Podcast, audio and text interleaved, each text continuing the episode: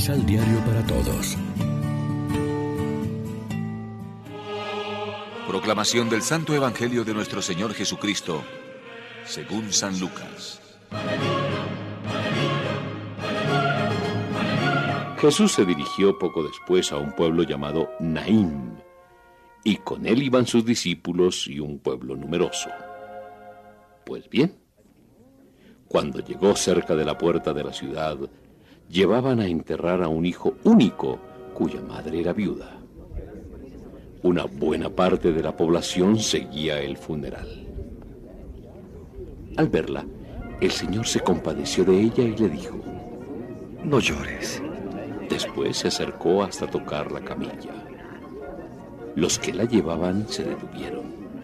Dijo Jesús entonces, Joven, te lo mando. Levántate. Y el muerto se sentó y se puso a hablar. Y Jesús se lo devolvió a su madre. El temor de Dios se apoderó de todos y lo alabaron con estas palabras. Es un gran profeta el que nos ha llegado. Dios ha visitado a su pueblo.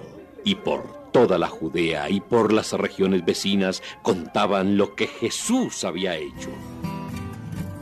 Lección Divina Amigos, ¿qué tal? Hoy es martes 14 de septiembre y a esta hora, como siempre, nos alimentamos con el pan de la palabra. Esta vez el gesto milagroso de Jesús es para la viuda de Naín, un episodio que solo Lucas nos cuenta y que presenta un paralelo sorprendente con el episodio en que Elías resucita al hijo de la viuda de Sarepta. ¿Cuántas veces se ve en el Evangelio que Jesús se compadece de los que sufren y les alivia con sus palabras, sus gestos y sus milagros? Hoy atiende a esta pobre mujer que además de haber quedado viuda y desamparada, ha perdido a su único hijo.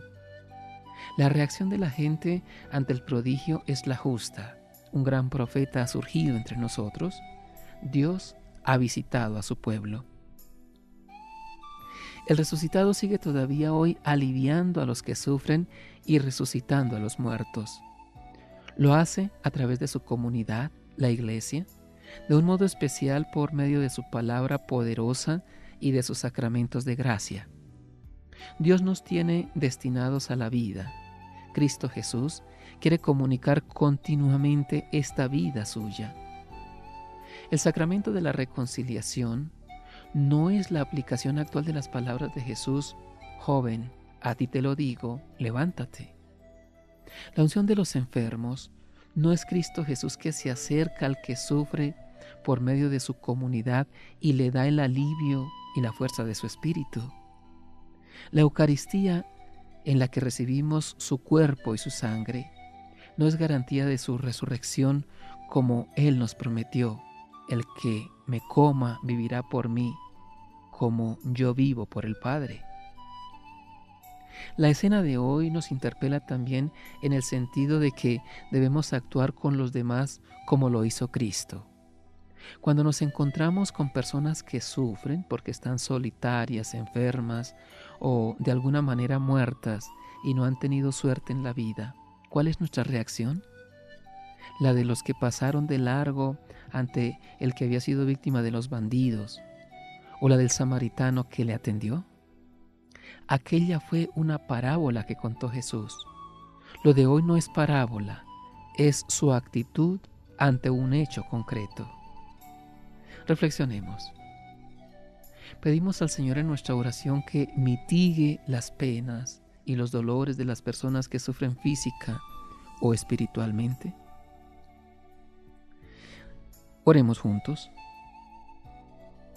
El contacto contigo, Señor, en tu palabra y tus sacramentos despierta tu gesto creador que da vida al hombre. Haznos testigos con Cristo de ese tu amor que hace presente el reino y resucita los corazones. Amén. María, Reina de los Apóstoles, ruega por nosotros.